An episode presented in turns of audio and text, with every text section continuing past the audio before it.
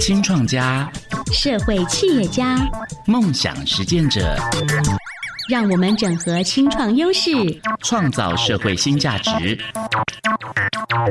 放眼世界，I will do my best。收听创青宅急便。让我们一起成为引领台湾前进的青年新典范。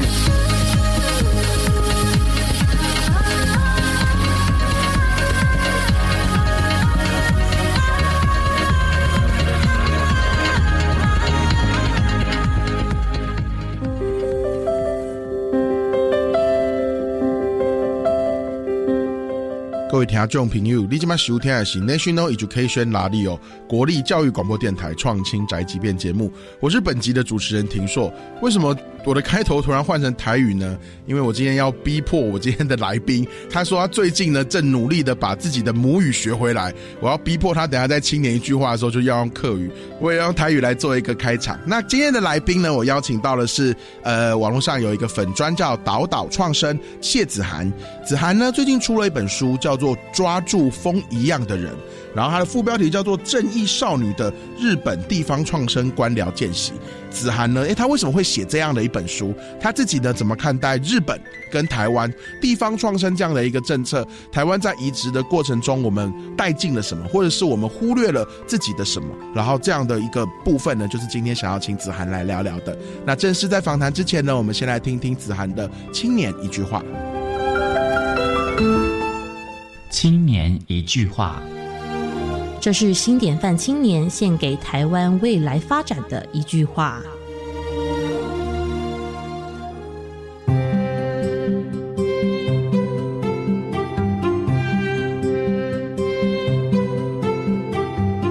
太嘎吼，俺黑虾子涵，大家好，我是呃在台中东市出生的谢子涵。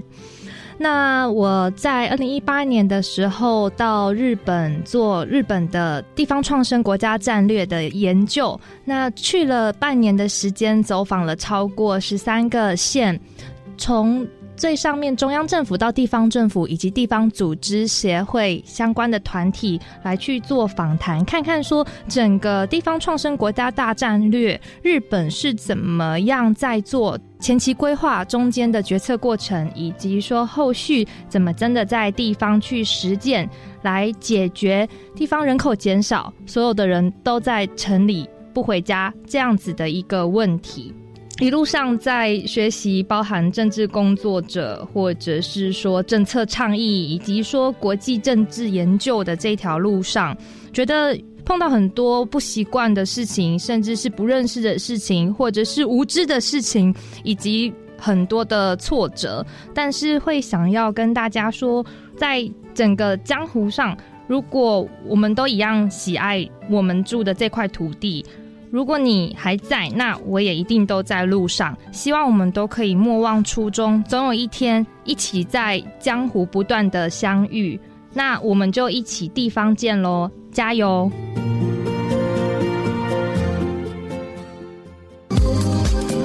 这里有最独特的青年创业故事，改变社会的创新思维。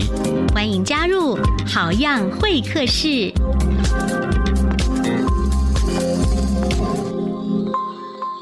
各位听众朋友，这是 National Education Radio 国立教育广播电台创新宅急便节目，我是本集的主持人庭硕。坐在我对面呢，是跟我一样母语讲的不是很好，可是一样在努力学母语的子涵。Hello，听说。Hello，听说。为什么？为什么你开始要学客家话了？开始要学客家话，我觉得在做国际政治或者是在做比较政策的时候，就会一直觉得。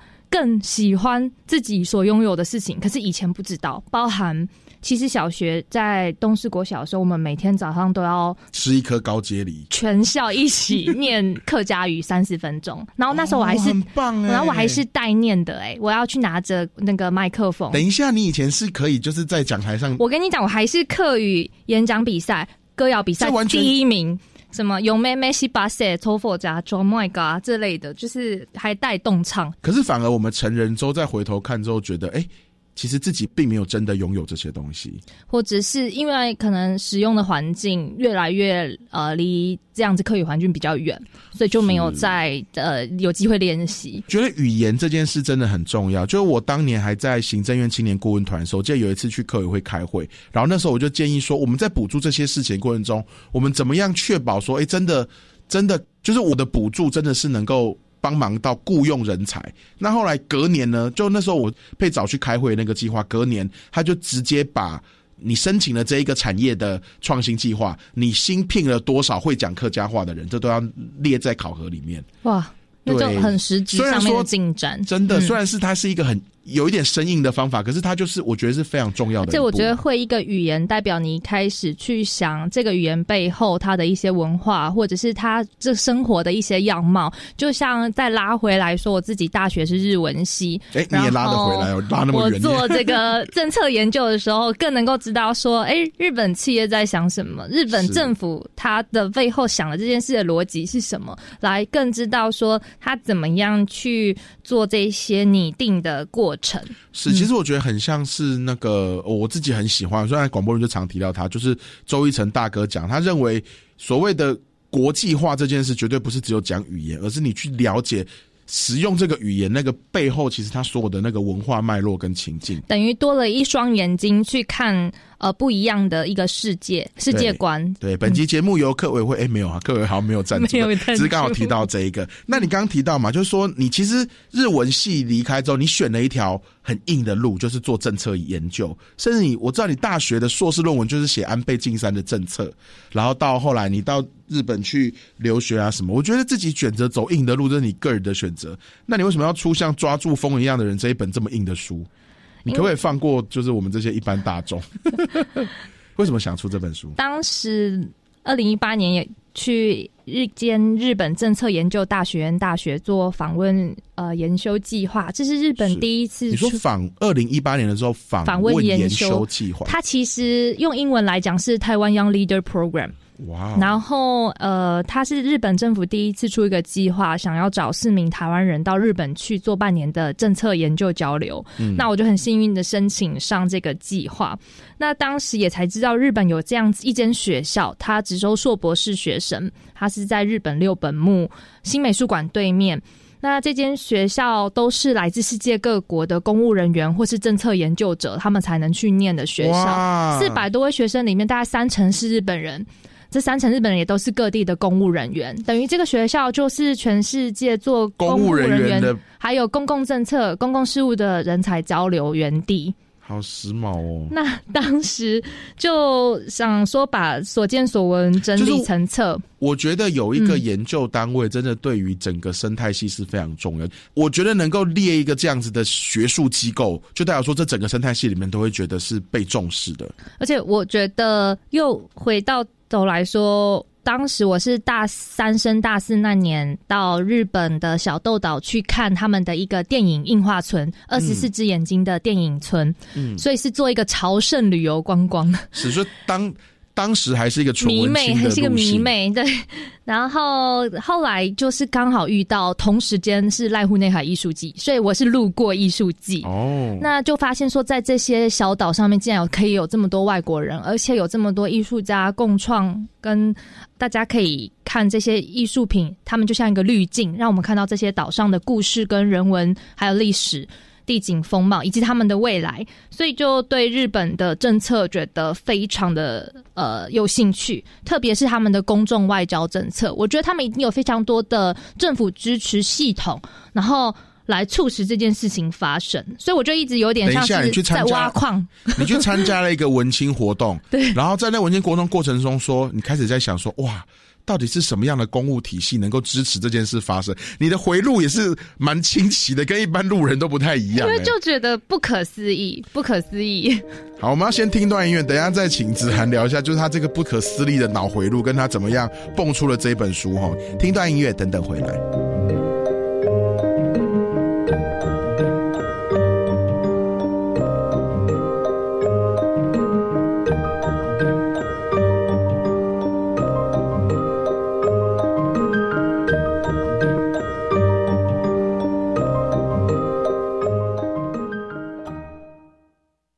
啊，这个图呢往下压，然后往上拉，有没有？哦，看到哦。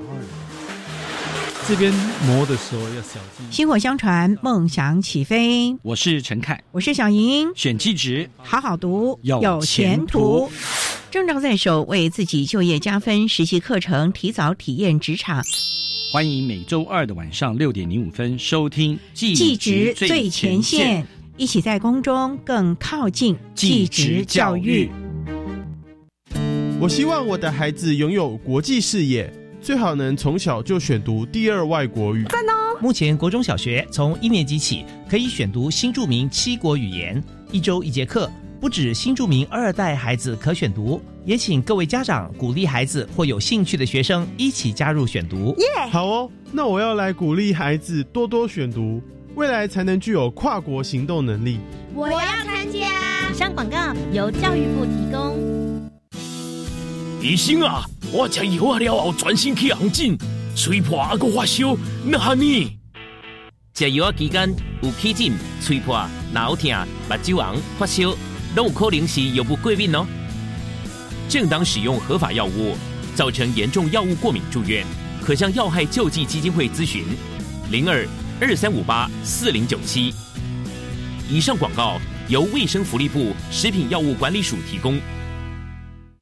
Hello，大家好，我是保姆。现在正陪伴你的是教育电台。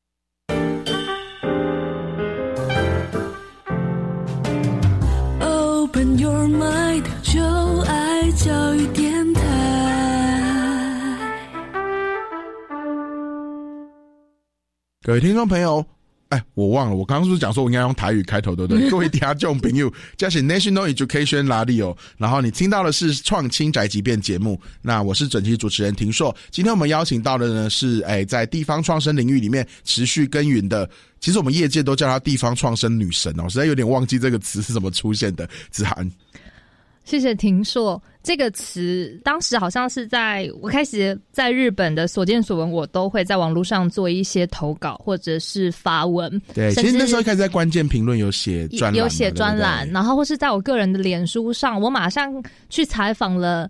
呃，像是日本的地方创生推动事务本部的这个政策计划官之后，我就会在脸书上面做一些分享。然后那时候，呃，刚回台湾，有一些前辈就会说：“哎，在江湖上走跳或是传教，都要有一个称号，方便大家来去呃认识，然后也把这件比较硬的事情。”把它转的比较软一点，比较可亲性比较高。等一下，你是不是搞错什么？他说要把它转的比较软一点，然后变得比较可亲近，然后后来得到的称谓是女神，就不知道为什么是 后来就变成。然后原本其实一开始好像是地方创生小公主，但我其实也不可考究这个是源头是哪边。是，而且后来到每个场合，只要是主持人介绍的时候，就会说我们欢迎地方创生美少女，所以各种都有。他们就说，而且你去 Google 看，你就会知道她真的是台湾地方创生女神。然后就想说，这件事情就被建构出来嘞，你也不知道到底一开始是什么。天哪，就慢慢就想象的共同体是真的。一个从地方长出来的吉祥物本人。对，我们回到那个这本很硬的，就是你书名叫做《抓住风一样的人》嘛？什么是风一样的人？嗯，在日本会称地方的一些乡土人士叫做土的人。嗯，然后一些会为地方带来一些新观念、新刺激，甚至是新资源，以及说，我认为说现在的网络时代，其实在网络上可以发生很多事，它不一定真的要实际到那块土地上，也可以去投资土地，或者是。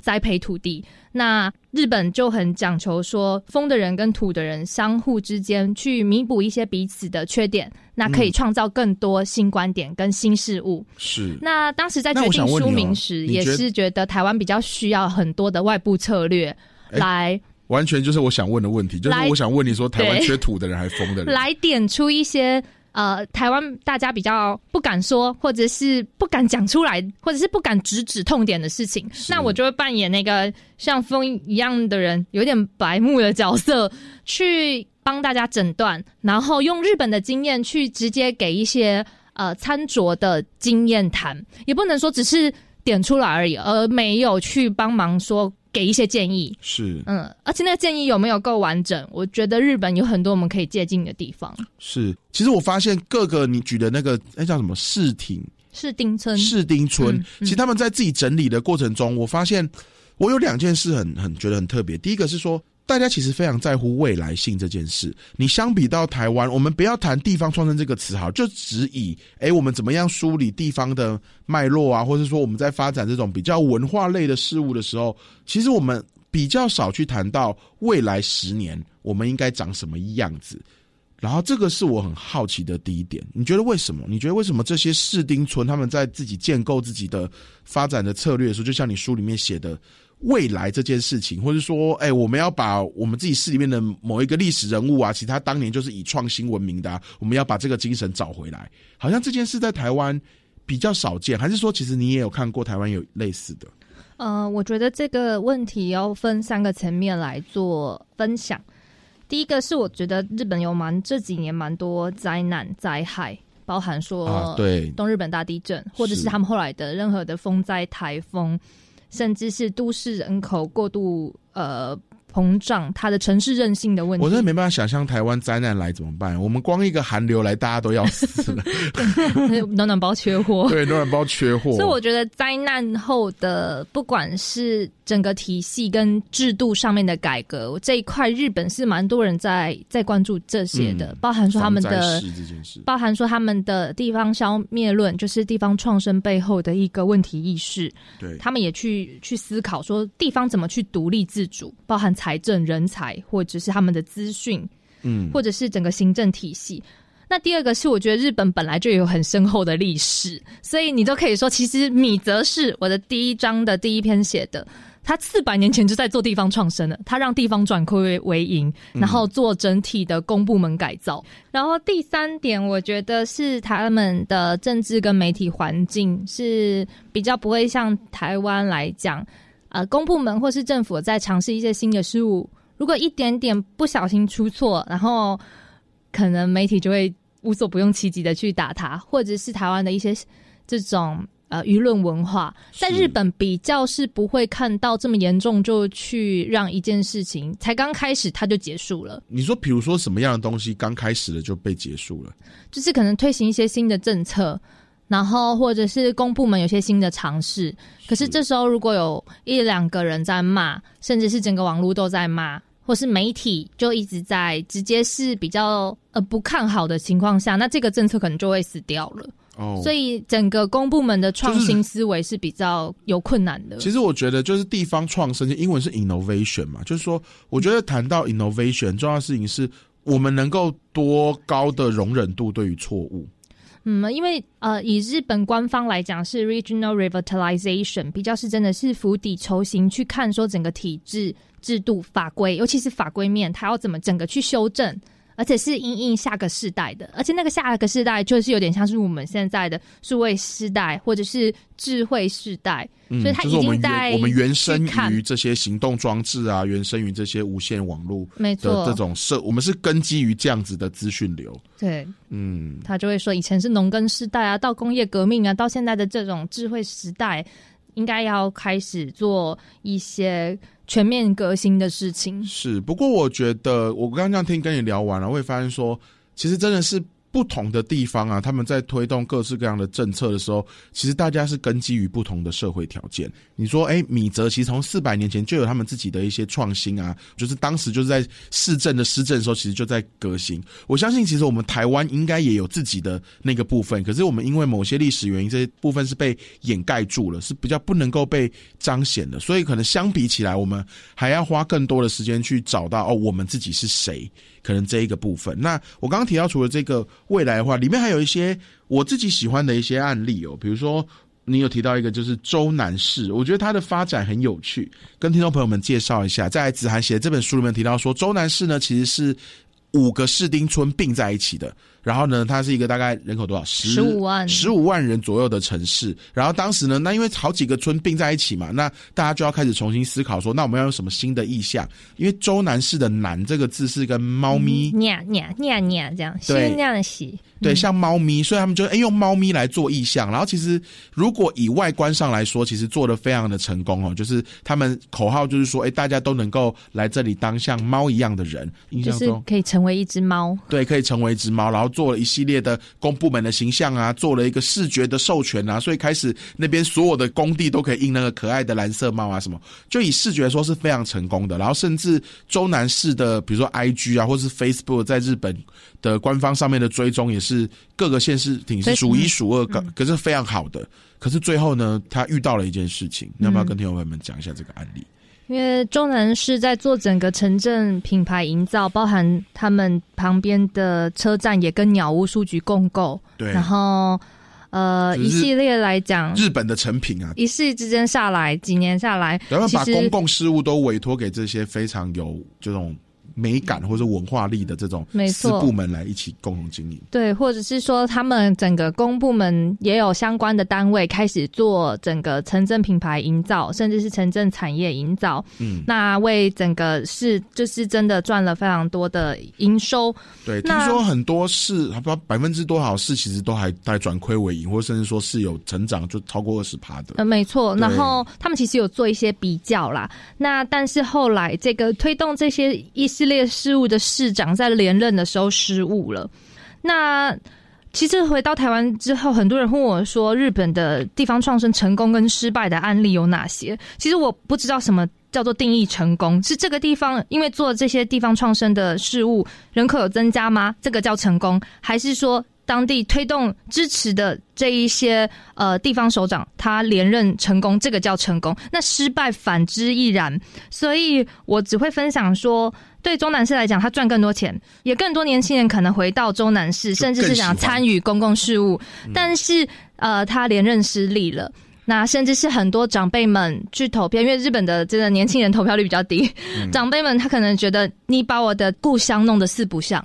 已经找不到以前的山口县的精神，那甚至是其实他有发生一件事情啦，是他的公务人员有发生一些受贿的事件，是代表说，哎，可能整个城镇进展的过快了，非常的快，太快了。那大家在。不管是公司协力，甚至是沟通的过程当中，发生了一些失误，然后发生了一些违法的事件，那他就这样子就没有连任成功了。所以这件事情是失败的吗？所以大概会觉得没有办法这么好去定义成功跟失败。是他因为那个周南的南，然后连接到猫咪，我就想到说，哦，以前我有听，就是我们的好朋友新威说，之前有大学生到男装那边实习，就开发一个文创商品，说男装嘛，男装男装就是男生的衣服嘛，所以就想要开发男装的男装这样，然后我就开始想到说，哎，这个就是我乍听会觉得，哎。这这样是可以的嘛？可是对应到周南是一样是用谐音，可是他当整套的系统打造起来，然后当大家都更愿意投入这里的时候，最后他却发现是整体的总支持。可你说那叫总支持吗？因为年轻人不投票，其实就是以投票这件事情的反应上来说，大家不认同。可是我们如果看各式各样的数据，当然他有收贿事件，那可能也是一个很大的政治状况。可是就像你讲的，什么是成功，什么是失败？其实我觉得我们在面对到这些事情的时候，我们都应该要更仔细的去想想，或是与其直接问，呃，什么是成功的案例，什么是失败的案例，倒不如问每一次发生的事情，我们都为这个地方。留下了什么，或是我们自己在看待这些事情的过程中，我们反思了什么？我觉得这也是你这本书提供我很好的想法。因为当你看离自己太近的东西，尤其是如果是都只有台湾的案例，我一翻开里面大概十个人，我认识五个的时候，你就会很很难投射一些什么。可是当这些日本的案例这样排开来，然后这些政策。然后他们的制定过程什么排开来的时候，哎，反而我们有一定的距离，就可以重新像你刚刚带着我们带着听众朋友一起思考的，到底什么是成功，什么是失败。那休息一下，等等回来再请子涵聊聊更多他所看见的地方创生现场。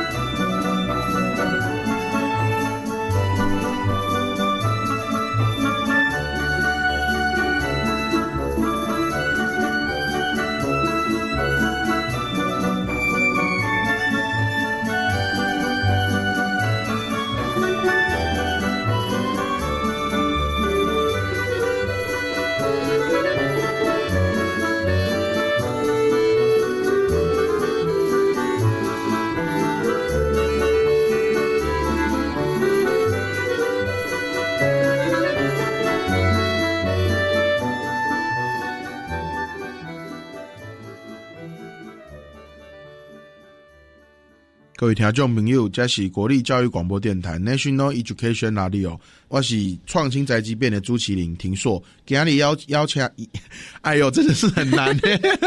今日邀请到的来宾是谢子涵，抓住风一样的人。然后这本书呢是在谈日本地方创生的官僚见习。我们刚谈到周南市，其实，在那个音乐时间我们聊了一下，其实最主要就是说，呃，即便这个市它变得更年轻了。更多的年轻世代觉，就我们讲，就是觉得自己漂泊的世代，觉得在这里可以找到一个自己投射的地方。可是有很大一部分的，诶，稍微中高龄辈的人，他觉得在里面找不到共鸣。子涵，就是我们在做这些地方的品牌，或者是在我们凝聚这些共识的时候，就是互相的理解跟共鸣，是真的可能会出现的吗？感觉需要花时间去沟通。然后，甚至是也要有人跳出来来，就是承担，或者是去解释，然后去宣扬理念。要有人愿意跳出来，其实就是，就真要有一个人，不管他是公部门、私部门，他要出来扛出来为他所支持人的辩护。我们哎，我们刚刚在音乐时间其实有聊到说，就是日本啊，比较不太会因为。执政上的失误而有一些巨大的反扑或什么之类，可是反观台湾，常常不管是任何一个谁的执政，就是任何的小东西，它都很容易在刚开始的时候，只要有一两个人说话，然后就马上喊停，反而没有那个我出来扛这件事情，这个能够延续下去。你觉得这是为什么？呃，我觉得除了媒体之外，还有就是日本的公部门的整个社群吧。也是我在日本看到的，他们的公务人员体系其实有蛮多让公部门的人、公共事务的人有在进修，甚至是互相认识，他们去分享彼此在不同案子在沟通协调，甚至是促成的这一些过程的经验谈啊，我觉得这个是公务人培力很重要的一环。是我我在看这本书的那个第二大章节里面有提到说，其实你到那个 GRIPS 研习的时候，其实对于就是怎么样对一个公共政策的。沟通宣传，其实你有一个在 Grips 里面学到的体悟，对不对？对，他的意思是说，呃，政府有非常多中央的政策，可是地方政府不一定能接收得到。就算你管道很通畅，但是你也要有实践的这个经验来去做分享交流。所以 Grips 它不但是都是公部门进修的单位之外，它寒暑假也会办很多不同政策，农业政策啦、公共行政政策、国防政策、医疗政策，甚至是。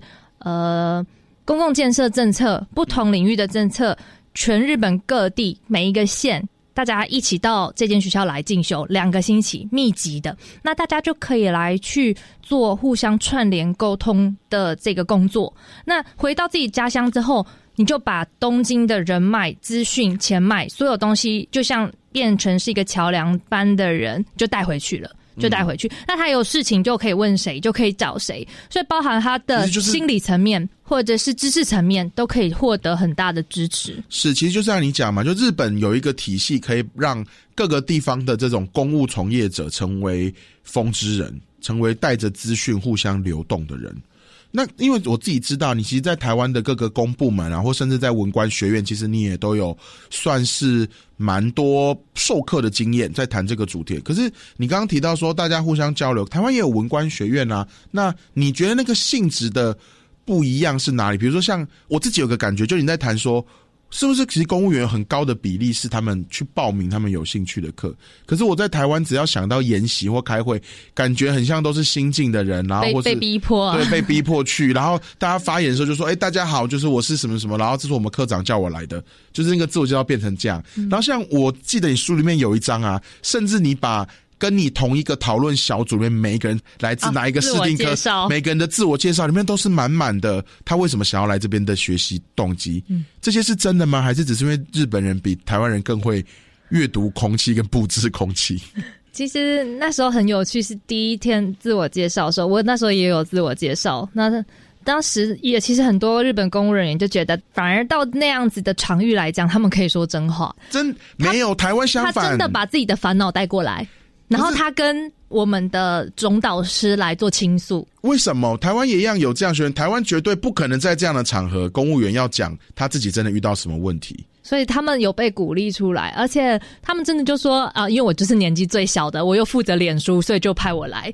啊，这时候其他人就会给他鼓励，因为有的可能已经在相关的部门很久了，那他们就可以相互做协调。而且日本的乡镇市区公所其实都有一个单位，也就是社区营造课，所以他其实就是平常都要跟民众做沟通、做协调的那个角色。嗯，那那个角色也很需要经验传承，因为是蛮私有化的经验。那在那个当下，大家也都会把自己问题，然后跟讲师来做互动，因为其实这个其实他可以跟讲师直接给他很多的。建议，我觉得你刚刚提到一个很重要的事情，说社区营造课啊，这一个单位它是很私有的经营，就是说这些人脉可能绑在人身上，当他轮调或什么之类，这些东西的建立，它不是纸本，它是人跟人的关系。像里面，其实我觉得也很想跟你讨论，是说你在 Grips 里面所学到的政府的社群经营，其实跟现在政府的社群经营其实是两个不同的概念，对不对？对。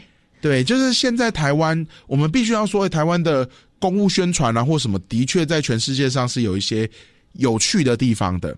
对，可是这个我觉得比较会在的面向是，哎，怎么样用民众能够熟悉的方法，或是就是某一种 entertainment，然后让大家觉得好玩，然后知道说，哦，原来现在的政策是这样。可是其实你在 Grips 里面，就在日本的那个研学机构里面。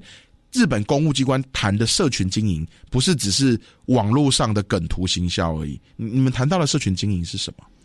那个社群经营比较像是说，我对于这个议题甚至这个政策有兴趣，而且我也有一些相关的资源，但我不知道怎么用的这些人聚在一起，然后大家就有点像是开了一个 Facebook 的社团。然后大家开始去不断的分享自己遇到的困难的解方，然后用运用什么资源，然后把这一些我刚刚讲说私有化的经验，把它系统化。私有化的经验把它系统化，就是包含说是个案的 case study，是，然后把个案公开。其实台湾呃一部分，我不要讲台湾，就说我自己的经验啊，很多时候这些私有化的，你可以讲人脉或者这些关系，其实大家会把它当成是。自己的所有物，比如说哦，哎，你们的那个视觉设计师很漂亮，你可以推推荐我吗？这时候就会有点犹豫了，就觉得哎，好像我认识他，公开我了的 know how。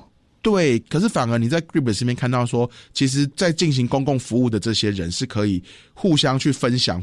当然，这个最后的关系本身是私有的，可是这些案例或是如何建立的这个 how to 这件事情，其实是可以 share 出来的。嗯，这也是我在日本看到蛮压抑的事情，尤其是我回台湾之后，我常常在分享一些事情的时候，或者是分享说，啊，我现在呃很推荐哪些团体，光我讲推荐哪些团体，都有些前辈会说，你这其实都已经在。帮大家盘点在地资源了，可是我会认为说，不是很多计划都是公共服务或者是公家单位的共享资源吗？那在日本我就看到说，他们真的是写的超级细。听众朋友们，我举个例子，子涵想要讲的是说，哦，比如说他跟大学生演讲，就是说，其实你们可以申请全 e Maker 啊，青春计划。其实我自己知道，台湾有一些单位会把我知道在几月份的时候政府可以申请什么补助，都会觉得这是一个 no 好。嗯，所以这个其实子涵讲的比较保守，其实有点像是日本地方创生三支箭，谈的是资讯、人才跟财政这三支箭，怎么系统化的去去盘整、去革新。资讯就是第一个很重要的啊，有很多人可能是在做这个资讯不对称或者是资讯不对等的事情。是，可是当我们大家把能够共享的资讯都共享的时候，我们所有人才可以在。整个社会就是我们大家作为一个集合体，才可以在这个共同的基础上再往上一步走，否则大家都还是在 collect 那些零碎的东西。对，嗯，或者是就会说啊，你这样子呃输出出来，或者是把这些东西写出来，那人家以后还会找你吗？我就会觉得这件事情，你放心啊，台湾人没那么爱看书啊，输出出来之后，大家还是会找你的。就是类似这样子的心态，是我从日本回来之后比较讶异的。因为日本真的全部公开，而且写的非常细，而且是要求所有计划都要写这么细。那我完全就可以站在前人的失败，甚至是呃前人没那么成功的事情上面做警惕。那他们也很乐于公开说，为什么我这个 KPI 达不到？那我们怎么去检讨？所以还有一个 PDCA 的过程嘛。可是，在台湾你比较不会 PDCA 就是去你跟做这件事情讲一下 PDCA 就是 Plan Do Check Action。现在他们每一个跟地方创生相关的政策计划，都要每年去做一次这样子的政策检讨。那就是计划，计划就是做 check，就是你要去检核一下，然后最后 action 调整再调整。那他们也希望说，现在大家都在发展那个联合国永续发展目标嘛，SDGs，所以每个政策如果也都可以符合永续发展目标的话，那整个公部门其实是也是从上到下，大家都去往循环永续循环这个。地方迈进。你刚刚讲到 SDG，我讲一个最近我的经验。我有一个好朋友啦，也上过我们节目，好事社会企业的军品，他做了一款呃用台对用台湾的事件，然后做的一个桌游。然后日本也有用日本自己的事件做的桌游。然后详细我忘，就是类似军品跟日本的那个单位交流一下来之后，哇，那个日本人居然自己付运费，然后就说：“哎，我让我寄一套跟你分享，那你的好的话你也分享给我。”就说。这个是很难想象，就是说他是乐于分享自己的 know how 或资讯，就那东西其实在日本他们是卖钱的，可是他一知道要跟台湾交流的时候，他们其实是非常 welcome，说啊，你看这就是我们在这样子转化这些事件成为国际接轨这些语言的，因为他们也很希望说。呃，既有的问题有没有一些新的方法可以去做解决，而不是去解决提出问题的人，或者是让这个问题要变得更难去解决？是，就是子涵，我知道你自己关心很多事，就比如说，其实你关心城乡资源的分配啊，然后你关心就是我们大家对于公共计划的想象力怎么解放啊？你给我的资料里面谈到一个叫做新时代的国际交往策略，这是什么意思？呃，因为回过头来，我自己对于公众外交的政策研究，公众外交，公众外交就是呃，各国政府他们透过政府的资源，然后来对自己本国的国民以及外国的国民，不是国与国的国家体系，而是国对国民的这个。一个交往策略，嗯，那它其实日本包含说他们多年前，我看你这本书里面有好多个那个四春厅的计划，都是有特别针对台湾的，他们有一个针对台湾，对，就是台湾的新战策略交流，对，对，有点类似这样子，他就是希望是大家可以促进对于日本这个国家的认知知识，然后进而有。共鸣感或是认同感，就会有更多想要交往的这个想象或者是机会。其实我觉得，你刚谈这个东西，回到台湾来讲，台湾在很多做这种地方的节庆活动啊，或城镇品牌，大部分时候我们常常我们的 KPI 就是。对内我们要暗台哪些社群？可是其实把你这一个交往的策略拿进来说，其实我们也要想想，我们要对外诉说一个什么样的，也不能讲诉说，这是单方面的。我们希望跟其他人建立什么样的关系？或许这可能是地方创生的一个很重要的本质性的事情。不管我们这些公共事务，到底对内的人跟人之间，我们要。是什么样的关系？我们大家一起对于这个地方的未来十年、二十年、三十年，好，甚至对我们过去的这些呃遗留下来的文化，我们要是什么样的关系？然后，甚至我们跟其他的世尊丁，我们之间彼此保持着什么样的关系？或者，我觉得这个关系的本质就是公共事务的起点。嗯嗯，今天很开心哦，很可惜我们时间的关系，我们要在这边告一个段落。很开心能够非常感谢，对，能够邀请到子涵来上我们的节目。那这是 National Education Radio，今天就欢喜也当请子涵哦来跟咱讲地方创生这一个新的概念，然后他自己在日本所看到的，然后对于台湾的一些反思。那每个礼拜二的下午五点二十到六点呢，节目都会在空中陪着你去看见台湾当代的青年朋友们怎么透过自己的 innovation 的行动去回应他们自己所关注的社会变迁。我们下回空中再会，拜拜，拜拜。